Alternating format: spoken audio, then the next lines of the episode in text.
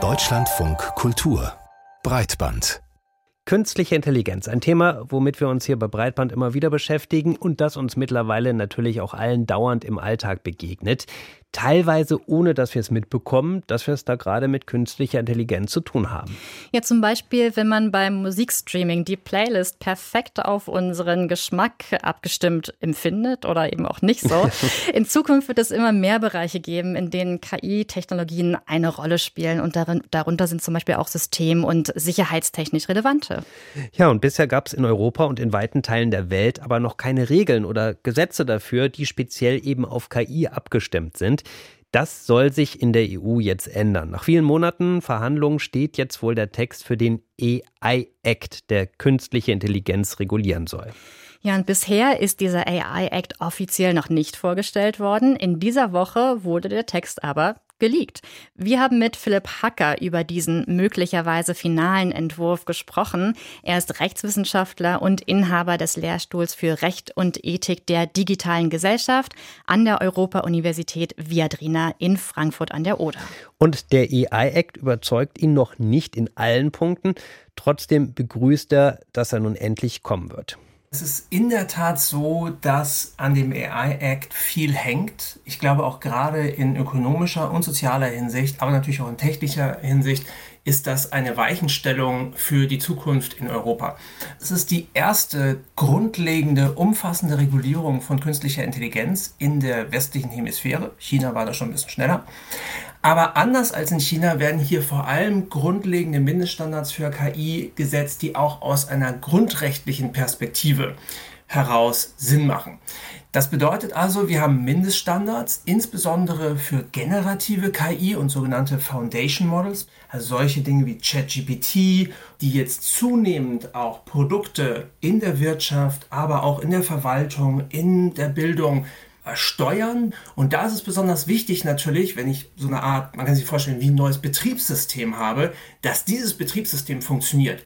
Zweiter Punkt, der wichtig ist, ist, dass äh, Mindeststandards auch wiederum festgelegt werden für die biometrische Überwachung. Stichwort Gesichtserkennung. Und drittens fördert der AI Act grundsätzlich eine verantwortungsvolle Nutzung von KI. Wir wollen ja nicht Innovation um jeden Preis in der EU, sondern Innovation und gerade auch künstliche Intelligenz die gewissermaßen verantwortungsvoll initiiert wird. Aber auch das sei gesagt, KI ist ganz wichtig für unsere Wirtschaft. Wir brauchen dringend mehr KI in Europa, sei es jetzt in der Bildung oder im Medizinbereich oder natürlich auch in vielen wirtschaftlichen Anwendungen. Sonst werden wir hier auf der Strecke bleiben. Nun wurde an diesem langen Papier ja sehr lange auch gearbeitet und besonders in letzter Zeit hat man sich nochmal so ganz kontroverse Punkte angeschaut.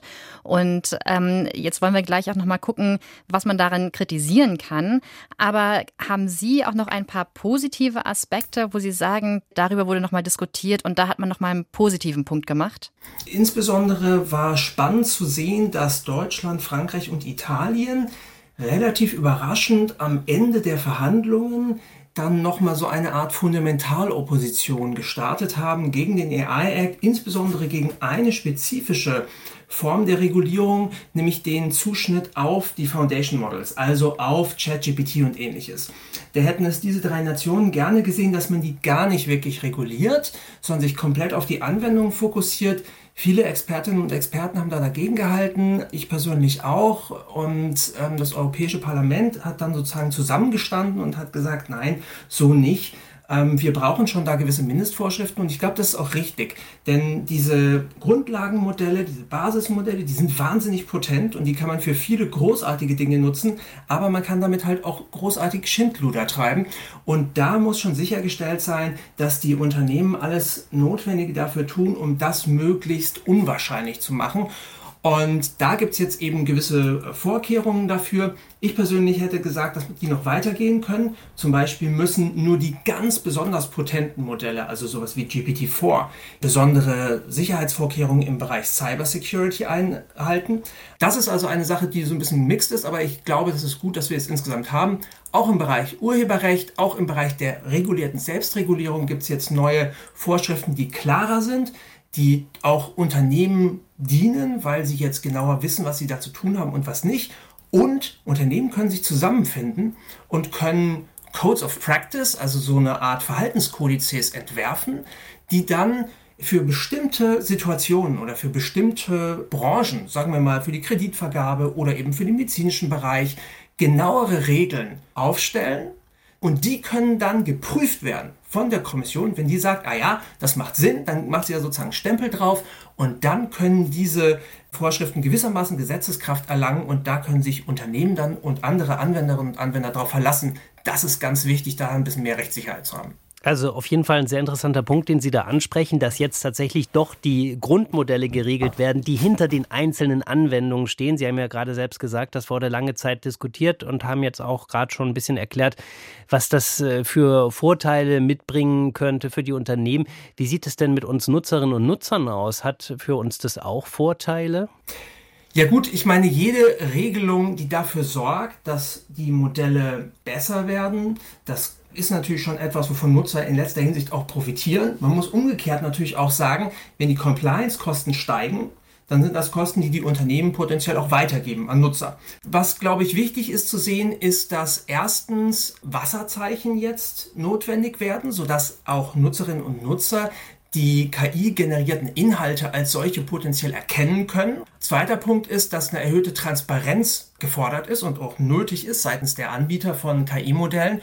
Und die müssen jetzt viel stärker aufklären darüber, wie sie die Modelle trainiert haben, was sie tun, um Grundrechte zu schützen, auch wie viel Energie das verbraucht. Das ist ein ganz wichtiger Punkt. KI verbraucht extrem viel Energie. Und letztlich müssen sie auch dann offenlegen, wenn KI benutzt wird, um mit Menschen zu interagieren, damit man letztlich nicht äh, der Annahme aufsetzt, man würde da jetzt mit Menschen sprechen, aber tatsächlich ist da ein Bot dahinter. Wenn Sie die Grundrechte ansprechen, da gibt es ja einen anderen Knackpunkt, der jetzt tatsächlich sehr in der Kritik ist.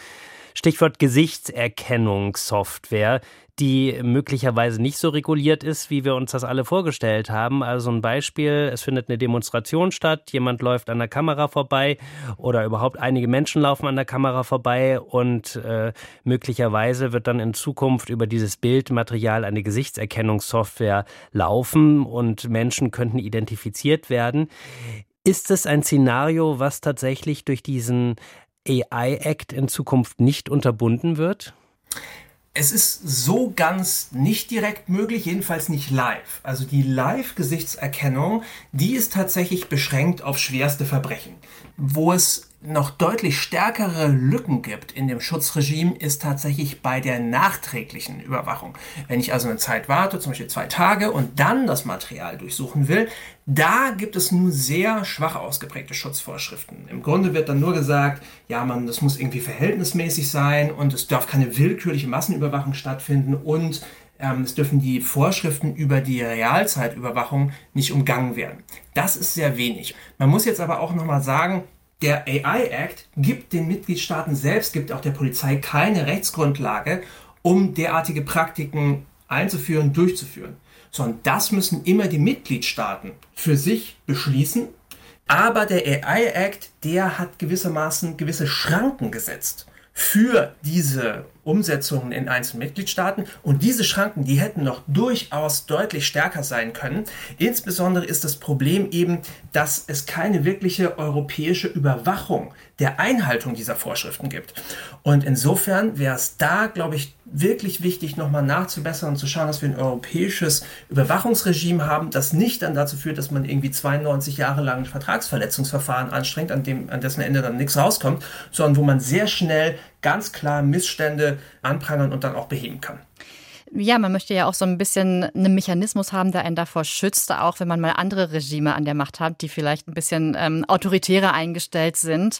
Und ähm, da möchte man sich gar nicht ausdenken, wofür diese Technologien benutzt werden könnten. Aber nochmal zu diesem Punkt Rechtssicherheit.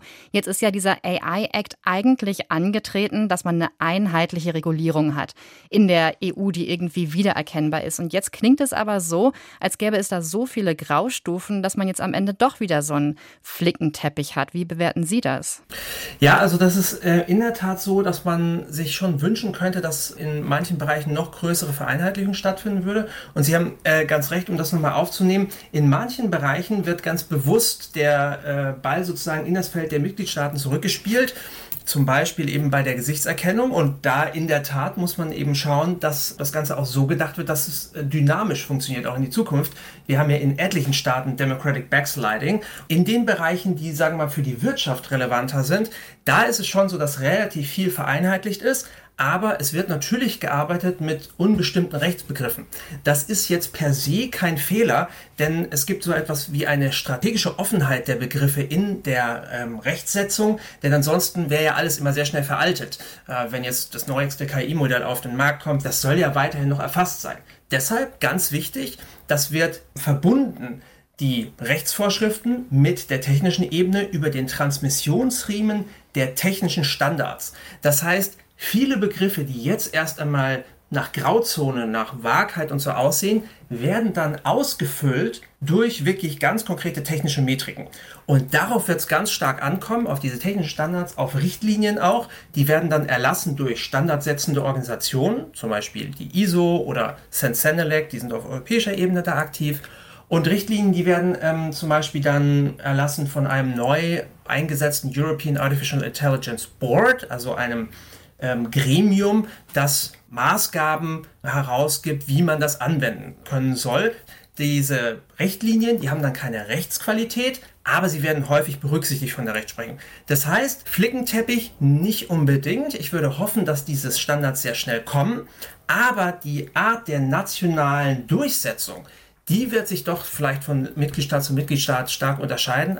Und deshalb wird es da doch noch natürlich letztlich einzelne Unterschiede geben. Trotzdem wollen wir versuchen, daran zu arbeiten, diese Grauzonen möglichst durch technische Standards aufzulösen. Ja, das sagt Philipp Hacker. Mit dem Rechtswissenschaftler haben wir heute hier im Deutschlandfunk Kultur über den AI-Act gesprochen, der in Zukunft den Einsatz künstlicher Intelligenz in der EU regeln soll.